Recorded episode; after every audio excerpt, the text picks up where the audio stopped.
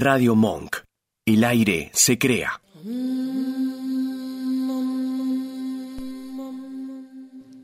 Ya estamos en el aire. ¿Cómo están? ¿Cómo andan? Le decía en el Instagram que ellos ven todos los detalles de todo lo que uno está haciendo, eh, verificando los sonidos en todos lados. Eh, recuerden, radiomon.com.ar, acá en la pantallita tienen el teléfono del WhatsApp para hacer las preguntas que ustedes quieran. Salimos por todos lados, por youtube.com barra radiomonk, por mi canal de YouTube después, Noraga 11, que ahí están todos los programas, estos programas nuevos y todos los programas anteriores, que así que ahí pueden ver eh, de todas las terapias holísticas y todos los invitados nacionales e internacionales que tenemos acá en la radio, con todas las informaciones para tu despertar de conciencia, que es lo más importante, que vamos en ese camino actualmente. Estamos por Instagram, eh, Noraga33 en directo. Que así que ahora, después de estas presentaciones, que siempre me olvido de darlas, tenemos en línea a Kate. Hola, Kate. Es hermosa. Qué lástima que no estás acá. Ya vamos a lograr ese encuentro, ya vamos a lograr ese encuentro. Pero bueno, Eh. no, no quería dejar de estar presente en este espacio que tan cálidamente siempre me recibe. Dale. Eh, ¿Cómo estás? Muy bien, muy bien, muy bien. muy ¿Cómo bien. andan tus cosas? Ahí, acomodándose de a poquito, acomodándose. Hay algunas cuestiones familiares con la salud de mamá, pero bueno, ahí. Eso, ¿cómo vamos. anda tu mami? Porque eh, así mandamos tonditas. Sí, bueno, de a poquito mejorándose, pero bueno, ya va a ir saliendo de todo este tránsito que es, bueno, parte de la vida misma eh, y necesita un poco de mimos y un poco de cuidados en esta instancia. Bueno, decime, eh, habíamos quedado la vez anterior, cuando vos habías venido, que estabas por publicar tu libro, y ahora ya está publicado, ahí está, ahí lo tienen. Eh, el, el libro de Kate, que está canalizado. Y contanos un poquito cómo surgió el libro, más allá de todo lo que vos sabés como alquimista, ¿no? Pero le vamos a dar ahora eh, para que las personas sepan y que además después pases por donde lo pueden adquirir y, y leerlo. Eh. ¿Cómo llegaste al libro? El libro es el, el resultado de casi 30 años de investigación. Eh, llego, al libro, llego primeramente a la figura de María Magdalena a través de la alquimia, en donde en mis primeros pasos empiezo a investigar y se me presenta el nombre de Miriam la profetisa o María la judía y me Claro. empieza así como la duda, que no, porque no me cerraba mucho los personajes históricos que decían que era esa gran alquimista registrada. Y investigando un poco en los evangelios gnósticos, investigando en bibliotecas de otras partes del mundo, en textos eh, sagrados, en textos que están un poco, eh, no tan a la vista de- de- del común de la gente, empiezo a, a ver que eh, la mujer a la cual se referían era María Magdalena, Miriam de Migdal. Mm, Y empecé una carrera de investigación paralela a lo que fue eh, la alquimia en sí mismo, porque los textos en el momento que yo empecé a estudiar esto no eran tan accesibles como lo son Claro. hoy por hoy, ¿no? Hoy podemos acceder a los textos sin, sin ningún inconveniente, ya sea a través de Google o de cualquier biblioteca virtual alrededor del mundo.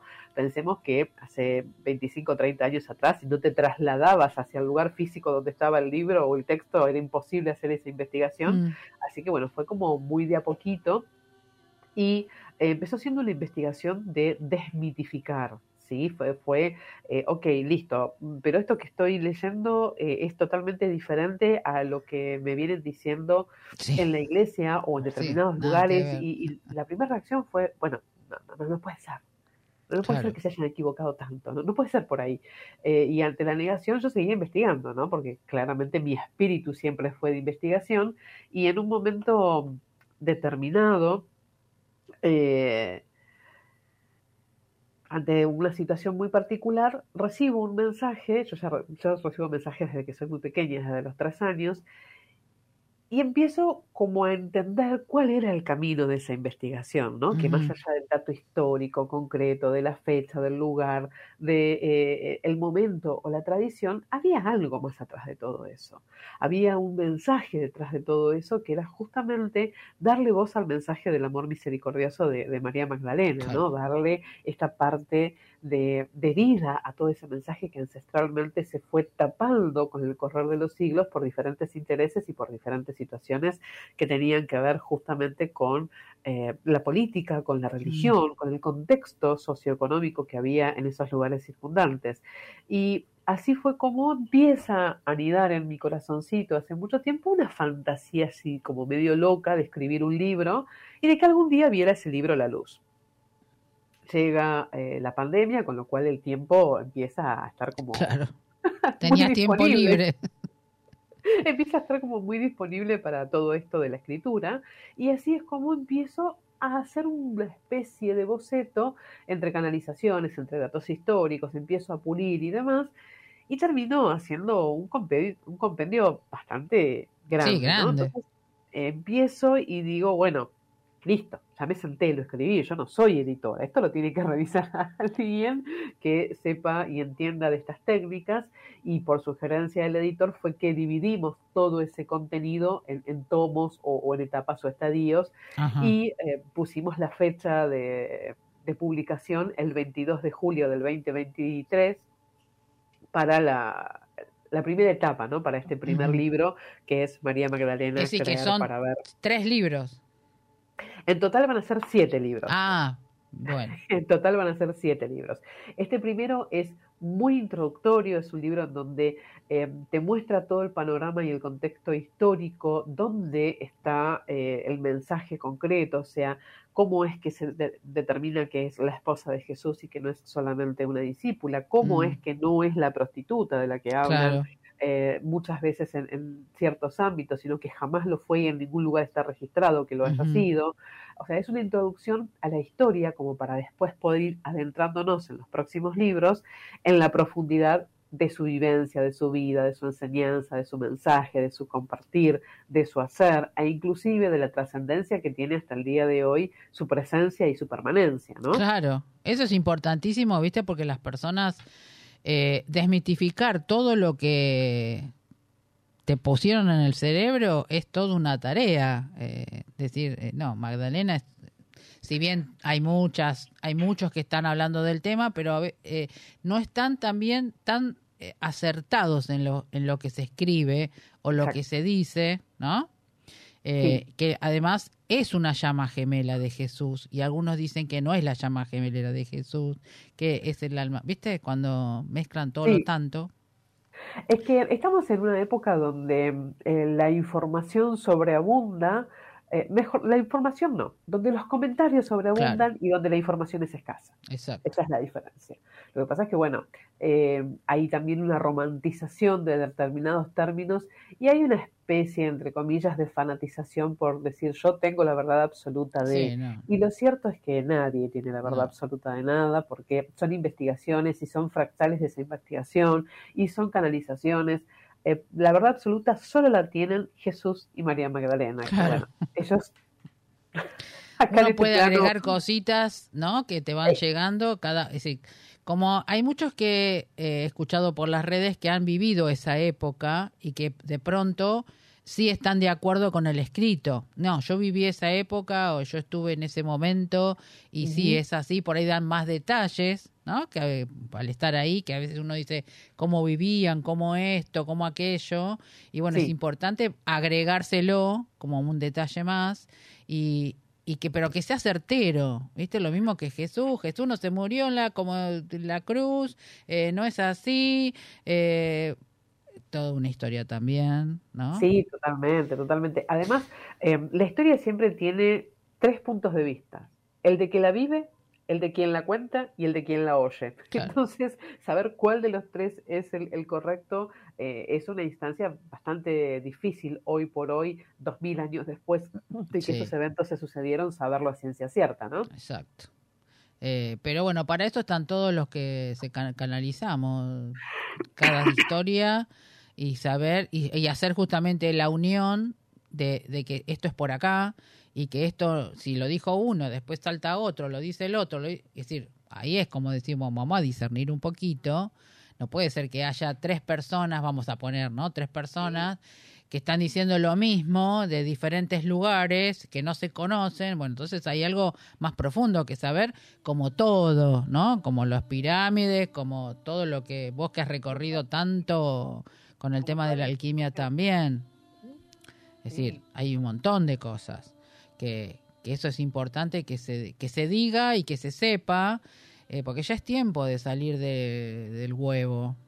Sí, ya es tiempo de traer conciencia, ¿no? De traer em, información desde el sentir y desde el hacer, que no quede solamente en una información que la atesorás, que la leíste o que la viste en un Instagram o donde sea que la hayas visto y que te la guardes como si fuera el divino tesoro porque vos tenés esa información. Si eso no lo hacemos expansivo, eh, queda en, algo cerrado y queda en una semilla que no tiene fruto fértil. Y la verdad que lo que ellos, tanto Yeshua como Miriam, han hecho a lo largo de su historia, por lo que sabemos hoy por hoy, es sembrar esa semilla para que justamente se expanda, ¿no? Para poder expandir y, trascender todas las fronteras habidas y por haber. Y un poco la idea de este libro es eso, es generar eh, esa, esa semilla de conciencia que eh, una vez que tenés la información puedas compartirla. Y si no resonás en la información, investigar. Mm. Al final del libro hay más de 300 fuentes bibliográficas donde vos puedes ir a investigar, fijarte, elaborar tu propia opinión, tu propio sentir, tu propio punto de vista, tu propia resonancia.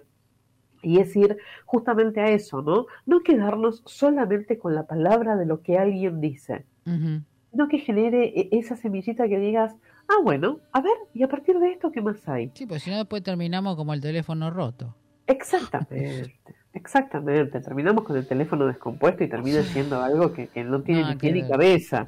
porque lo que Juan le dijo a Pedro, José lo entendió diferente y Manuel le puso una etiqueta y lo mandó por correo. Así estamos hoy también, ¿no? El, observar y el discernir tiene que ser de esa forma. Ahora tengo una pregunta, a ver si vos tenés idea. Eh, la flor de lis, ¿qué relación tiene con Magdalena? O con María, que es lo mismo, ¿no? Porque hay muchas versiones. La flor de lis eh, fue primero que nada un símbolo de las casas reales francesas. Sí. Y dentro de la descendencia de Jesús y María Magdalena, dentro de la descendencia de José de Arimatea, del título nobiliario que detentaba como José de Arimatea eh, Jaime, el hermano de Jesús, también hubo descendencia que se entrecruzaron a lo largo de los tiempos con las casas francesas.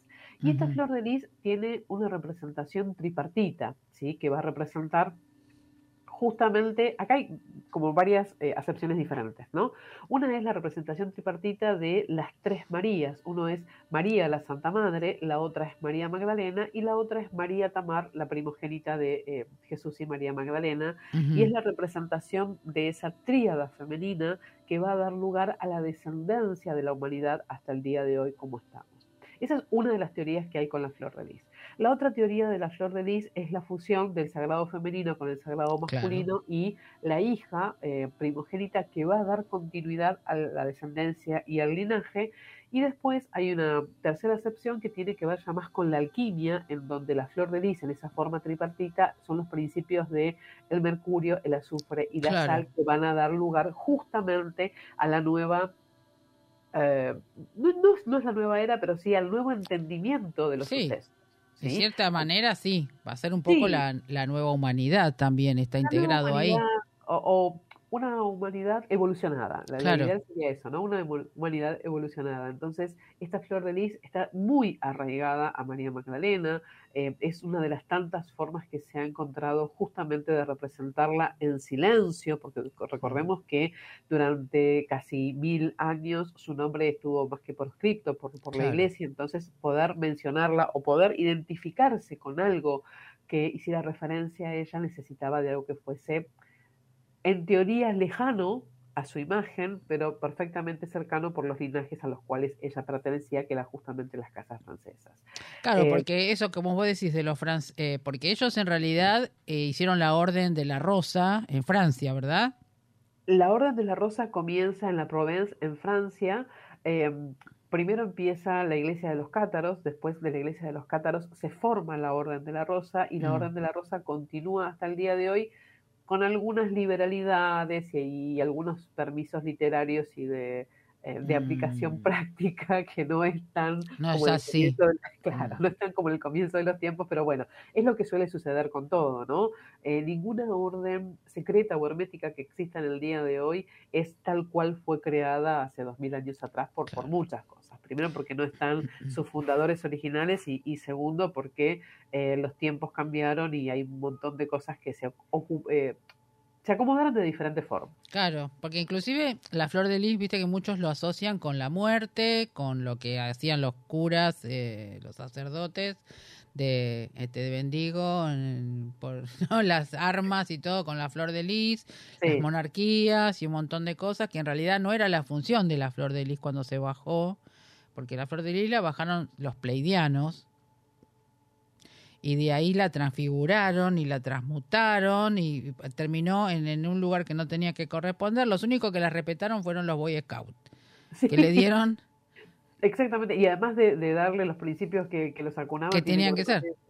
Eh, y además, eh, la flor de lis es eh, la primigenia representación de esta fusión sagrada y la descendencia del linaje sagrado, ¿no? Claro, Después, ya en épocas muy modernas, estamos hablando de 1968, 1972 aproximadamente, recién ahí se empieza Claro. a asociar a María Magdalena con la rosa. Mm. No es una asociación primigenia ni es una asociación que en textos eh, de principios de, de- de siglo se puedan encontrar. De hecho, eh, si nosotros miramos muy detenidamente los vitrales de Notre Dame, la, eh, la capilla en Francia, la catedral en Francia, en realidad no son rosas las que hay en sus vitrales. son flor de lis. Son flores de lis y Claro. representadas como las flores de lirio, como los lirios De- claro. silvestres, que eran eh, lirios en- que pululaban por la Provence de Francia, en el lugar donde ella vivía y en una de las cuevas donde ella estuvo, se estima que ella estuvo como eremita, dentro de las cuevas crecieron inclusive estos lirios. Entonces, eh, la asociación de la rosa con María Magdalena viene también desde épocas más tardías por la asociación de la Virgen de Guadalupe con las rosas y María Magdalena. Claro, Ahí es como... qué mezcla que han hecho. ¿eh? Qué mezcla que hicieron con todo. Eh, pero es como todo, es la Biblia y el calefón, ¿no? Sí, sí, sí, tal cual. Es importantísimo toda esta aclaración para que la, la- la gente tenga un concepto más claro, porque como viste también la flor de lis se usa mucho en el opo por el tema de, de todo lo, lo que lleva y además es una herramienta de sanación, porque es una herramienta de sanación que Sí, yo siempre digo, sagrada. ¿cómo? Es tecnología sagrada. Claro, e inclusive, eh, bueno, yo tengo una grande que me, la- me- le estoy haciendo el puntillismo que algún día la voy a terminar porque es enorme. Eh, en un momento la- me pongo a observarla y tiene el OM también adentro. El OM, el rombo, la mercaba. Es decir, si te la pones a observar, tiene todos los símbolos sagrados en esa, en esa flor. Es decir, Sí, es muy eso. loco. ¿no? Por Lo- eso decimos que es la tecnología sagrada. Claro. Entonces ahí es cuando uno dice cómo la trabaja la flor en la técnica del opo, porque realmente es justamente la función. Siempre el tema de decir, claro, confío, confío, confío en esto, que es lo más importante. Que así que está bueno eh, transmitirlo para que la gente comprenda también, porque a veces no se da estas, estos detallitos de información que son la parte más importante, ¿viste? Porque vos decís, ¿de dónde sale la flor de lis? ¿Y qué sé yo de dónde sale la Yo la veo, sí, en las en las en las lugares, en todos los lugares la ponen, pero ¿cuál es el significado en realidad profundo? Porque el tema es la profundidad que tiene y que tiene justamente con todo esto que vos hablas de Jesús y Magdalena, que son justamente los, los primeros que mandan, eh, digamos, una información más terrenal, vamos a decir, entre comillas, Totalmente.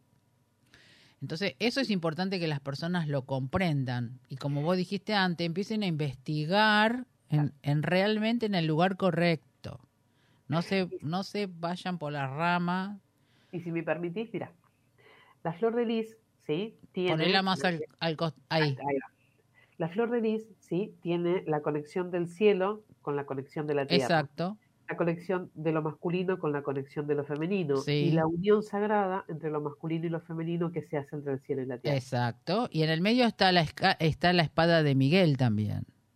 Está la espada de Miguel, pero no es. eh, e- esa Sí, ¿no? interpretación fue tardía. Claro. No, no fue dentro de lo primero que se utilizó como representación justamente de Jesús y María Magdalena, porque hay algo que eh, se suele olvidar, ¿no? Cuando se habla de ellos, o cuando se habla de María Magdalena, eh, se olvida el, divino masculino.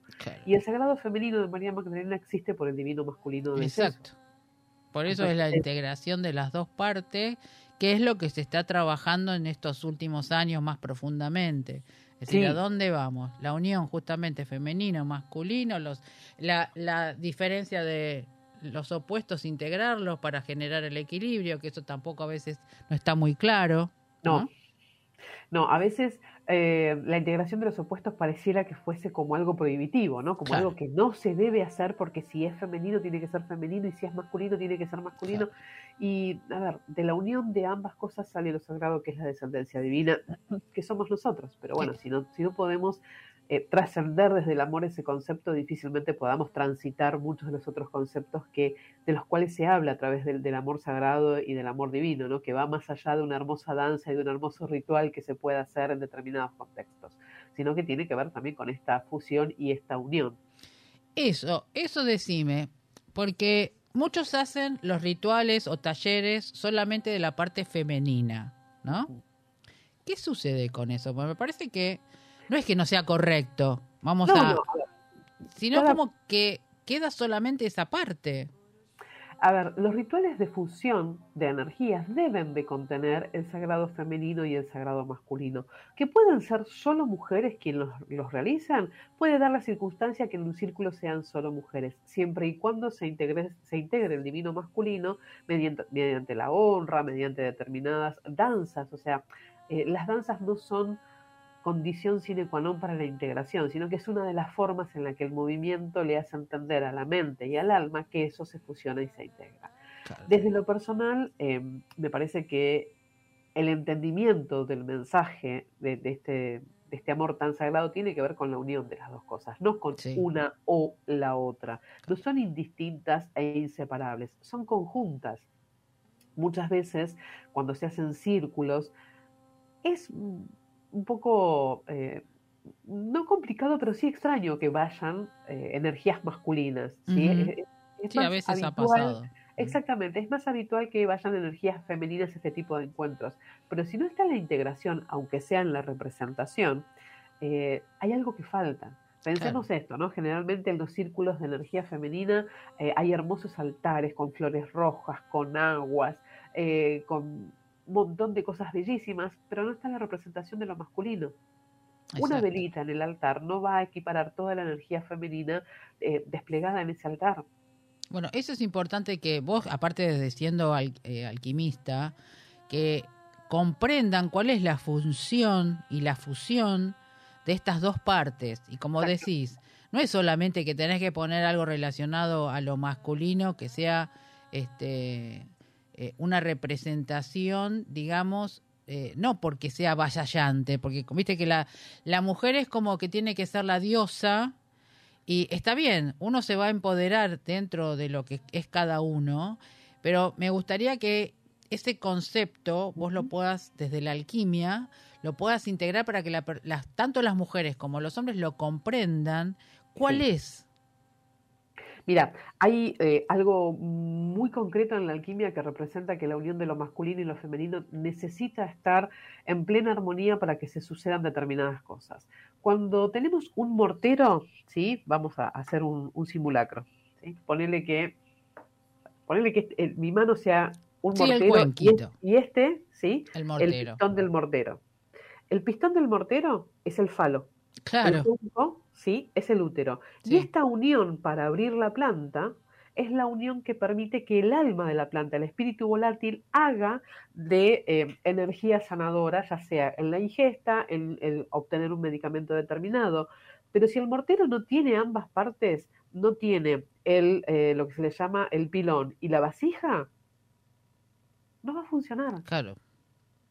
Bueno, y todo en la alquimia tiene esa dualidad masculino-femenino. Si bien la alquimia se la entiende como eh, un camino de fuego, que es un camino masculino, la alquimia está regida por muchísimos principios eh, que tienen que ver con lo femenino. El rocío, el agua más importante para los alquimistas que se cosecha justamente ahora en época de primavera, es femenina. porque es la gota de gracia divina y es la representación más pura de la mujer. ¿Sí? Entonces, entendamos que si separamos lo masculino de lo femenino, no vamos a obtener la esencia divina. Vamos a, a, obtener tal vez un muy buen producto refinado, pero no vamos a obtener la esencia pura. Por ejemplo, cuando vamos a los procesos internos, ¿no? Que decimos, eh, listo, necesito ir hacia adentro y necesito ver mis emociones. El ver mis emociones es la parte femenina, pero tomar acción con esas emociones es la parte masculina. Exacto. Eso es importante aclaración. Totalmente. Sin eso no vamos a, a, poder obtener un camino, porque si nos quedamos solamente en la emoción, en la emoción, en la emoción, vamos a pasar del proceso interno a la víctima. Claro y no del proceso interno al héroe. Exacto. ¿sí? Porque la emoción, si no contiene una acción para poder eh, trabajarla y, y, evolucionarla, queda solamente en emoción. Exacto. Bueno, eso es lo que se viene hablando tanto con el tema de esto de las eh, emociones. Es decir, las almas, nosotros tenemos alma femenina y masculina. Uh -huh. En algunos casos uno tiene más masculino y tiene que venir a trabajar lo femenino. Correcto. Y, e inversamente. Ahí es cuando viene la confusión de las personas, decir, no, pero yo, este, yo tengo esto y no sé cómo trabajarlo, pero justamente veniste a trabajar esa parte. No es solamente las situaciones que se nos, que hemos pactado, sino esta parte que es justamente llegar a, al medio. ¿no? Exacto. Y como vos lo explicaste, fue bastante claro para comprender cuál es la función del femenino y el masculino en cada uno de nosotros y nuestra alma también, porque también hay mucho error con eso. Eh, eh, decir eh, no, porque no son todos masculinos, son todos femeninos, no, ¿para qué? No, no es así. Las energías de fusión son polaridades opuestas. Si claro. ambas polaridades son iguales, no se produce un cambio. Exacto, exacto. Tiene que haber esto, este, este poquito en cada uno tiene que existir. Además, al, eh, aclararlo, eh, mira lo que voy a decir porque el otro día como que lo leí. Bueno, pero si nosotros somos etéreos, este, no tenemos que tener esas funciones. Digo, ¿perdón? Etéreos cuando estamos de, en las dimensiones superiores, pero totalmente. Acá, acá, tenemos algo físico, algo, ¿no? Este, materia, materia, materia densa que justamente la tenemos que transmutar. Uh -huh. eh, es decir, ahí ya hay otro un concepto equivocado también. Y Absolutamente. Es... A ver, hay un entendimiento que porque trabajamos la espiritualidad o creemos que trabajamos la espiritualidad, ya somos seres totalmente iluminados. Y no, sí, chicos, no, no es así. Estamos en este plano físico, los seres iluminados están en otro plano, podemos tener mayor trabajo o menor trabajo que es circunstancial también, porque aun, ante un evento fortuito de la vida, todo el trabajo que tenés puede revertirse, así que tampoco claro. nos quedemos en los laureles de, ay, cuánto trabajo espiritual que tengo, porque me leí, me leí 48 libros de Hoponopono, 35 de Osho, 23 de Deepak Chopra. No tiene que ver con, una, con eso, tiene que ver con un estadio interior que puede cambiar, porque estamos en una vida en constante movimiento y en constante acción. Podemos pasar de, del digredo al albedo en dos minutos, o sea, sí. de la oscuridad a la luz sin apenas pestañeando. Claro. Entonces entendamos que nuestro cuerpo etérico, que es el que rodea el cuerpo físico, uh -huh. siempre va por delante nuestro, pero sí. sigue estando en este plano. Claro. Sigue estando en este plano. Cuando ese cuerpo etérico ya no esté en este plano es porque nuestro cuerpo físico tampoco va a estar en este plano. Entonces, en esa instancia ya no tendremos que preocuparnos de tener género o no tener género, de tener energía masculina o tener energía femenina. Pero mientras seamos humanos transitando en esta eh, hermosa tierra en la que habitamos, pues tenemos materia antes que ser etéricos. Y decime, ¿cómo vos te catalogás a una persona eh, realmente espiritual? Seguramente se te habrán cruzado en tu camino a lo largo de estos años, como para que la persona tenga el concepto exacto, ¿no? Porque la otra vez me, una chica tenía unos tatuajes y me dijo, ah, yo soy espiritual. Yo dije, ¿cómo? ¿Viste? Cuando me quedé como... A ver, eh, en lo personal, esta es una opinión muy, muy, muy personal, en lo personal lo, la cáscara, digamos, el, lo que tenga el cuerpo humano no tiene nada que ver con la espiritualidad. Claro. Puede eh, ser rubia, morocha, colorada, alta, baja, sí. flaca, gorda, no importa. Pero una persona espiritual, a mi entender, es aquella persona que puede obrar desde el amor misericordioso. ¿Qué es. Es una persona que se ama a sí mismo primeramente y puede amar a terceros, pero amar sin juicios de valor. Amar sin manipulación y amar poniendo límites, porque el, el- el espíritu también tiene libre albedrío. Claro. Entonces, si, se, si por eh, apañarnos en el amor espiritual doblegamos a un otro, lo maltratamos, lo denostamos, porque somos los líderes, porque somos los gurúes, porque somos lo que sabemos, claramente no entendimos el concepto. Claro. Ser un, eh, una persona espiritual es caminar junto a otro, de manera tal que en el momento que más lo necesite, no se dé cuenta que estamos al lado porque lo estamos sosteniendo.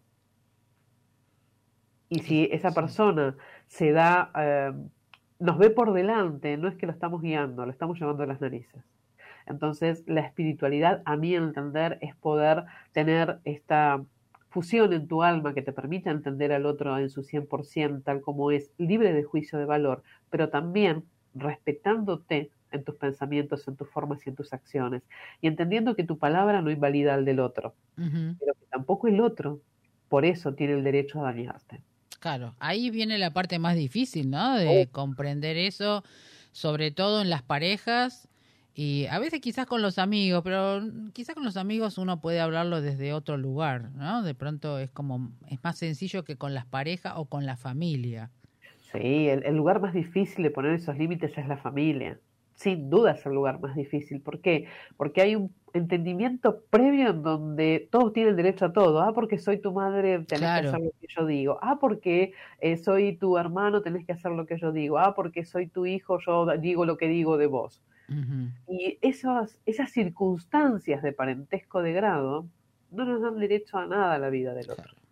Bueno, eso es lo que tienen que comprender y, que los que te están escuchando y los que te van a escuchar después, comprenderlo desde ese lugar. Además, el tema esto de el no juzgar, que las personas dicen, no, te estoy hice un comentario. Uh. Si yo te digo, por ejemplo, ay, Gra, qué linda esa yarina blanca que tenés, pero con brillitos para esta hora, no te Mm. estoy haciendo un comentario, te estoy juzgando. Claro. Porque además, o sea, si, me- si, si, si viera esa yarina y veo cómo te queda, te diría, qué linda que estás. Punto. Punto. Bueno, ahí es también es importante esto. Eh, esto de que lo que siempre me dice, no, yo no juzgo, yo te estoy comentando. Eh, Si, si- empiecen si- a- si necesita aclaración, ya hay un juicio de valor. Claro, ha- hagan este un- una observación a lo que están hablando. Eh, a mí me pasa mucho eh, con varias personas y sobre todo con mi pareja. eh, te un- es un comentario. Y bueno, yo tengo que hacer el aclaratorio de... Bueno, eh, imposible aclarar que no es un comentario, que es un juzgamiento. Y ahí, bueno, y ahí queda, porque ya, es- ya entras en un, un- en un sistema de que la persona no lo, no lo, no lo registra. Es como No. que no lo registra. Además, eh, el, el famoso no clares que oscurece aplica 100% a esto, ¿sí? Exacto. Y fuimos criados en un contexto donde el juicio de valor es permanente Claro. y donde se te pone en jaque la valoración desde que eres pequeño. Eh, si te portás bien, te voy a regalar el chupetín. Claro. Entonces ya estoy juzgando cómo se va a portar ese niño y dándole un premio para que haga lo que yo le estoy queriendo decir. Sí, hay un montón de cosas que... Totalmente. O, por ejemplo, cuando eh, vas a, a una reunión y te dicen, ay, queda como los dioses y lleva tu tarta de chocolate que es riquísima. Mm, Y yo quería llevar un cuarto de bizcochitos comprado en la esquina. sí. O sea, hay juicios de valor en un montón de cosas. Lo que pasa es que no somos conscientes de la tecnología de nuestra palabra, no somos conscientes de la importancia del verbo y no somos conscientes de la, el impacto que tiene ese verbo, ¿no? claro. Porque muchas veces cuando lo decimos y nos damos cuenta que metimos la pata hasta el caracú y queremos retroceder, ya no se puede retroceder. No, ya está, ya, ya está. Que ahí, es, ahí está la otra parte. ¿Cómo la otra parte, que seríamos también nosotros, decimos, eh, no permito que esto me llegue para que no me afecte, ¿no? Claro. Porque ahí también estamos nosotros del otro lado. Y, y ahí es cuando vamos aprendiendo a- esto que vos decís, meter el caracú, cómo lo soluciono y cómo el otro rea- reacciona o reacciona y cómo yo me paro ante ese hecho. Que eso es lo Sí. que siempre, viste, en los talleres pasa. Sí, ¿Cómo y además eh, cuando metimos la pata hasta el caracú, lo principal es hacer una reflexión sobre eso, ¿no? Y si con lo que dijiste lastimaste al otro, bueno, mínimamente decirle, che, me parece que te lastimé y, y no está bueno. Bueno, ¿Querés hacer, llamarlo disculpa? Llamarlo disculpa. ¿Querés llamarlo compensación? Llamarlo compensación. ¿Querés llamarlo eh, a- sincronismo de reflexión? Que ahora se puso de moda como esa Ah, forma de, de comunicación. Claro. Eh, poner el nombre que quieras, pero reflexiona sobre lo, lo que tu verbo hizo para con el otro, porque el día que te lo hagan a vos también te va a gustar que la otra persona reflexione sobre eso. claro, estamos No necesitas- exacto, no Sí. necesitas ir a pedir un perdón de rodillas ni eh, con el mea culpa, no tiene que ver con eso, No, tiene no. que ver con eh, una situación de poder de uno ante el otro, tiene que ver con una situación de darte cuenta que impactaste en la vida del otro de una forma negativa. ¿Lo vas a poder remediar? No, pero puedes poder evitarlo nuevamente. Claro, y además, en cierta manera, es eh, también darle un poco de, de amor al otro, ¿no? Aunque uno dice una disculpa, lo que eso, aunque sea un poquito, y si el otro lo registra, bárbaro. Si no lo registra, es para uno decir, bueno, intenté lo, lo posible que, que supe y que me di cuenta. Totalmente. Las personas, el darse cuenta también es muy eh, difícil. Por más que hagan terapias, mira que hay gente que hace terapias, montones de terapias, montones de cosas que estudian y terminan siempre en el mismo proceso. Entonces, sí, a- acumular miles de procesos no significa alcanzar la iluminación, ¿eh? Claro, eh, ahí- a, eso, a eso vamos. ¿Cuánta, ¿Cuánto error hay en muchas personas eh, que no trabajan esa parte y que después cuando vos te das cuenta, eh, no es tan difícil. Claramente. A ver, eh, hay como una carrera contra quién hace más terapias más, o técnicas espirituales para alcanzar más la iluminación y es, no, porque yo sé constelaciones, bla, bla, bla, sí. y hacer una lista de 78 prácticas si realmente no las vivenciaste, si, si realmente no llegaron al centro de tu corazón, no tiene ningún sentido. claro. Eso es lo más importante que las personas vayan comprendiendo. Eh, pues la no sé si uno va a llegar a la il- iluminación, es la intención, ¿no? Por lo menos in- intentamos ir por el camino. Claro, al menos eh, vamos lo mejor que se puede, eh, porque seguimos sorteando todas las situaciones que venimos a pactar y que tenemos que trascender. Y, y de ahí también eso, caída de ficha, y decir, bueno, esto ya no lo necesito, o esto que estudié me sirvió para algo. Es decir, pues se supone que todas las terapias que uno hace le sirve para algo, ¿no? Claro. Eh, el tema es cuando no aplicás nada de esas terapias y seguís buscando y seguís buscando. Entonces uno dice, no, estás buscando lo que ya tenés adentro, que siempre son las frases más comunes, no busques afuera, busca adentro, que tenés todas las respuestas. Entonces la gente te dice, "¿Y ¿cómo hago para llegar ahí? A ver, hay, hay una frase que a mí me gusta mucho que es eh, el buscador se- el buscador serial del negador inconsciente. Ah, está buena esa frase. El buscador serial del negador inconsciente. Y negador no solamente eh, por no ver eh, el estadio en el que estás, sino también por no utilizar las herramientas que tenés. claro, Cuando nosotros hacemos todas esas terapias, en realidad lo que estamos haciendo es pidiéndole a alguien que nos ponga un espejo para poder vernos. claro. Pero si nos ponen el espejo acá y nosotros miramos para el costado, claramente nunca vamos a, a ir hacia lo Exacto. profundo. O si hacemos algo en la superficial, en superficialidad, esperando que el otro solucione a por nosotros. Claro. Inclusive, viste que se, he escuchado que uno, viste, se hace el tema del espejo o lo que me molesta del otro me- es algo interno. Eso también es un tema que no sé, es muy claro, pero con el espejo es como más, como más reflexivo. Eh, si vos te estás viendo eh, que no lo podés evitar o como vos decís, miramos para otro lado, ahí tiene que caerte la ficha de lo que estás haciendo, lo que estás diciendo y cuál es la causa. No es tan habitual, ¿eh? Conozco como muchos este, sí. participantes seriales en varias técnicas espirituales y no. Que últimamente están diciendo eso.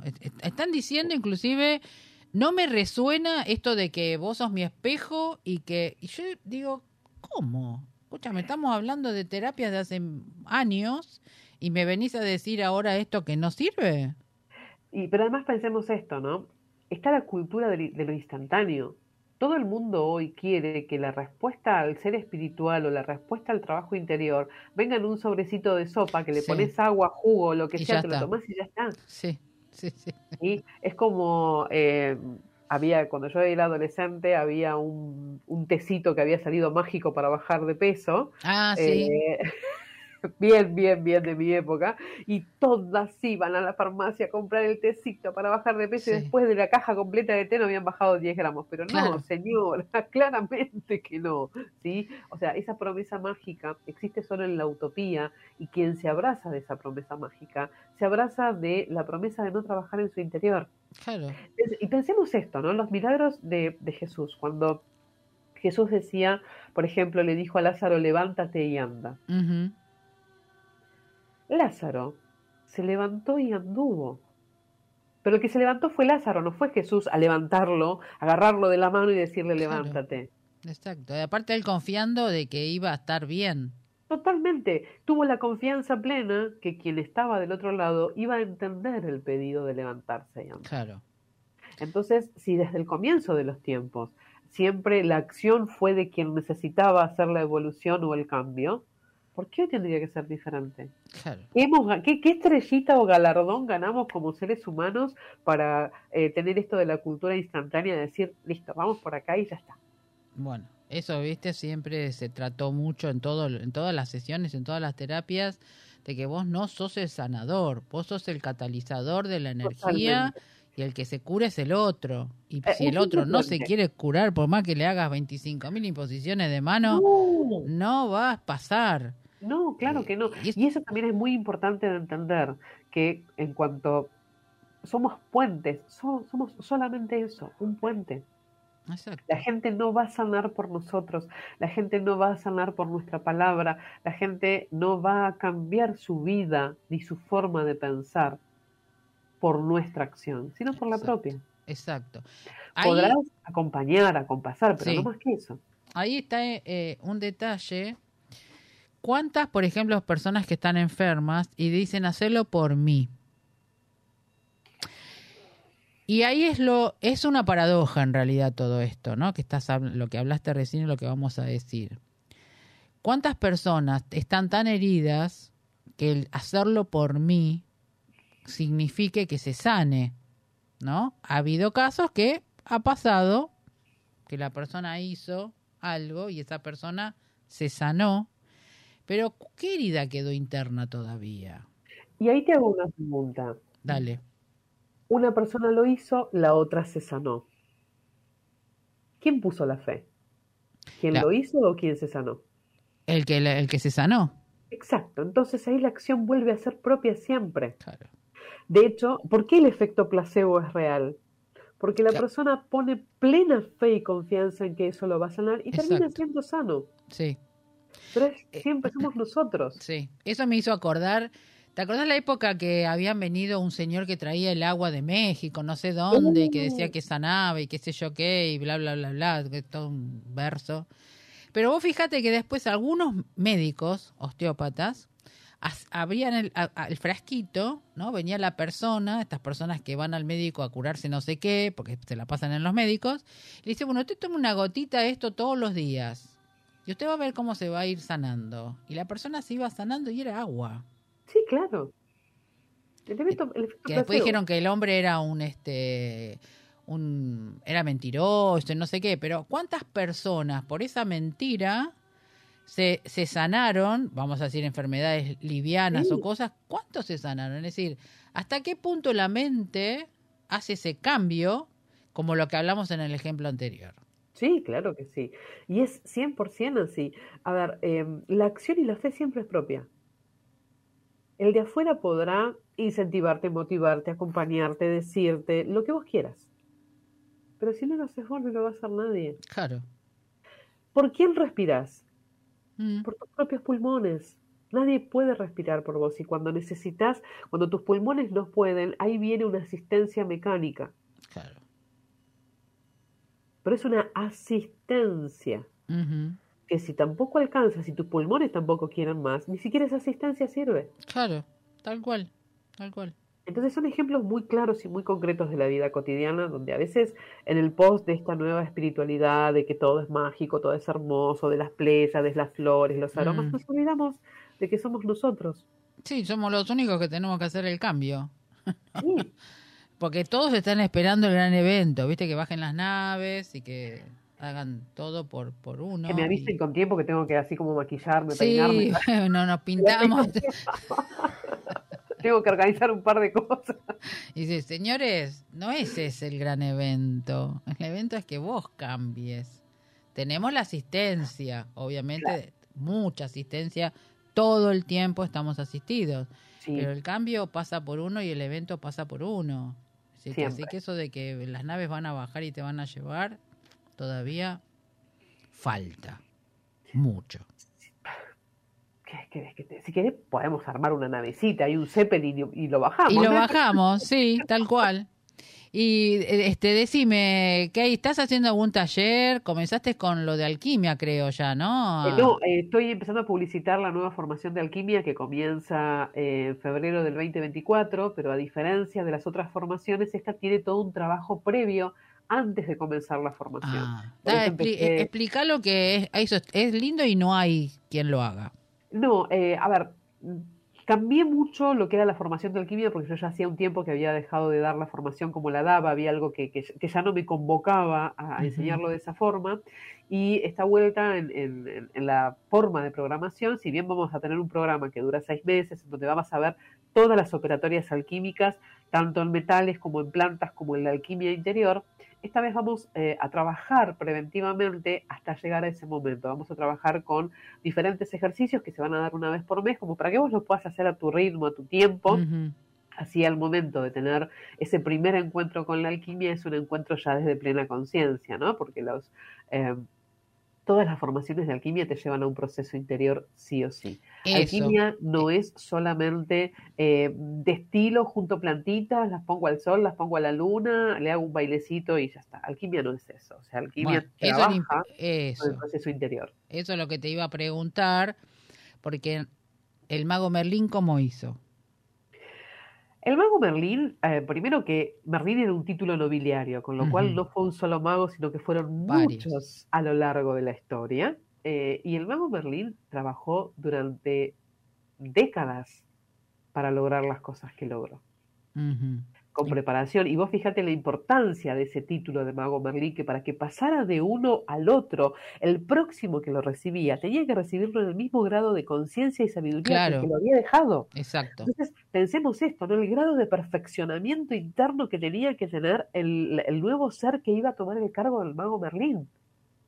Importante decir esto para el taller también, porque la persona va a creer que va a hacer el taller y vaya a ser el mago Merlín. No, este, este es un nivel iniciático de alquimia, totalmente iniciático, un primer nivel donde en estos, en estos seis meses sí vas a aprender a hacer tu propio botiquín herbal como antecedente de lo que, de lo De que lo es la que homeopatía. Exactamente, con las técnicas ancestrales con las cuales se hacían, que no necesitas tener un laboratorio propio en casa, sino que lo puedes hacer en la cocina. Vas a aprender a trabajar eso, vas a aprender a hacer los primeros pasos de integración de alquimia del ser, desde lo que es el pensamiento, la palabra y la acción. Se van a trabajar con los, con los primeros pasos en los metales que se trabajaba en la alquimia antigua, Claro. Pero es lo primero, o sea, sin conocer eso no puedes meterte de lleno a hacer alquimia al 100%. Si no conoces el proceso alquímico, los tres principios de mercurio, azufre, sal, los tres estadios, nigredo, albedo, citrino, rubedo y las siete operatorias que tiene la alquimia, no puedes decir que vas a hacer alquimia Claro. vamos a hacer un nivel introductorio donde vamos a ir aprendiendo pasito a pasito cada una de estas instancias que además son herramientas que te van a quedar para la vida. Son herramientas de autoconocimiento y de exploración que te van a quedar para un montón de cosas. Ponele que hiciste los seis meses y dijiste, no, esto para mí de, de andar esperando la luna, que el rocío, que, eh, que calcinar, que hacer esto, que hacer lo otro, no es para mí. Puede suceder que por ahí el, el, el cuidado, el trabajar la paciencia, el trabajar la observación no sea para, para este estadio, vos vas a tener la práctica de poder llevar eso a lo cotidiano. Mm, Mira, hoy hace un ratito justo subí un post de alquimia casera en donde les contaba cómo hacer un disruptor en tu estado de ánimo a través de la alquimia. Algo mm. simple, algo sencillo. Agarras un mortero, siete clavitos de olor, mientras lo estás mortereando, ese aroma te va a despejar los sentidos. Claro y te predispone de otra forma. ¿No hay mortero en casa? Porque por ahí no todo. Agarra el martillo. No, ni siquiera. Agarra unas hojitas de menta y frotala entre la llama de tus dedos. Ah. Cuando el aceite esencial de la menta impregne tus dedos, ese aroma va a ir a tus narinas y tu humor va a cambiar inmediatamente. Claro. Mira, ves, esas cositas son este simples. Yo te estaba, había comprado el anís este, estrellado y decía, ¿cómo lo pongo en, en una, unas tortillitas que hago, viste?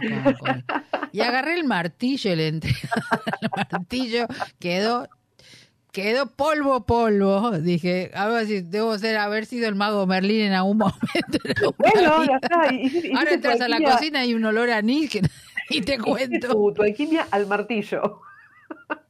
Así, fue práctico y rápido, ¿viste el tema? Pero, fue, pero vos fíjate que ahí también aplicate el principio masculino y femenino, porque el martillo fue el principio masculino y la superficie donde estaba el anís fue el, principio femenino. Mira, ¿viste? Y, al hacerlo polvo sacaste lo que se llama la parte volátil de la alquimia, el alma de la alquimia, el azufre. Perfecto. Soy una genia. Por supuesto. Uno sin, viste, sin, sin eh, pensar todo esto, ¿no? Desde otro lugar, mira todo lo que lo que nació con lo que hice. Me causó gracioso porque después la cocina, cada vez que entras a la cocina ahora hay olor a anís. Ay, me muero. Es que si fuéramos conscientes de todo lo que hacemos con procesos alquímicos durante el día y si fuéramos conscientes del impacto que eso tiene en nuestras vidas, andaríamos con mucho más cuidado en muchas cosas. Sí, seguro. Y no nos complicaríamos con otras. Seguro. Eh, Kate, nos quedan unos minutitos. Eh, decís dónde te pueden encontrar. Bien, www.alquimiabykate.com eh, es eh, alquimia, belarga y, k h a t e.com. Ahí es la página web, o en mi Instagram, arroba alquimiabykate.com. Eh, o si quieren en Spotify, que hay algunos eh, podcasts ahí ya subidos, también es Alquimia by Kate en, Spotify. Sí, vos tenés en todos los mismos, el mismo nombre. El, mismo nombre. Sí, mejor, para no confundirse. Ahí, pueden como bucear y encontrarme por esos diferentes canales. Y decime, ¿el libro cómo lo pueden comprar? El libro lo pueden comprar en mi página web, www.alquimiabykate.com, o si quieren ir de forma presencial al local de Herbática, que está en Blanco Encalada 5034, local 20, Paseo Homes. Ahí de lunes a viernes eh, están las chicas y, tienen ejemplares también como para poder ir a, encontrarlos. Perfecto. Bueno, ha sido un honor y una, una gratitud que haya estado. Te extraño que no estés acá. Abrazo de luz, como decimos, abrazo de luz. Eh, ya vamos a tener oportunidad ya el año que viene de que, de que vengas. Sí, sí, sí, Y además, bueno. Un, caso especial. Que necesité quedarme en casa para poder este, asistir a otros temas. Bueno, y de paso, eh, bueno, igualmente saber cuándo haces el taller, de pronto en algún momento. En febrero, pero si ustedes me escriben por el Instagram o se meten en la página web, ahí ya tienen colgado el programa, el cronograma, tienen ah, todo, todo, toda la información ahí disponible. Si no, me mandan un mensajito y les comparto la información. Tírate un, un mensajito. No está Jesús hoy ahí, ¿no? Con vos. No, él, él hoy no está, pero sí desde la mañana eh, ha estado la presencia de, de, de Miriam, de María Magdalena eh, ha estado como, siempre ella está muy presente cuando sabe que vamos a hablar de ella y, está acá. Y una de las cosas eh, más importantes que por lo menos en el día de hoy acercó fue la conciencia hecha desde el amor y procesada a través de la perseverancia, te va a llevar al camino que tu corazón quiere y los pasos serán certeros hacia la meta que tu alma necesita. No te pierdas en el laberinto que no te corresponde y solamente sigue la luz en el sendero que a ti te encontrarás al final del camino. Muchísimas gracias, Kate. Muchísimas gracias, eh, Magdalena, eh, María y todos los nombres que tiene, porque siempre están presentes todos con nosotros y asistiéndonos todos todo el tiempo. Recuerden los que están siempre asistiendo. Te mando un beso enorme. Gracias. Muchas gracias, mi amor. Y, y nos vemos. Así es. Chao, chao. Chao. Bueno, ya saben, Instagram, ya saben, eh, yo después paso, subo todos los links. Eh, os amo a todos, nos vemos el miércoles que viene.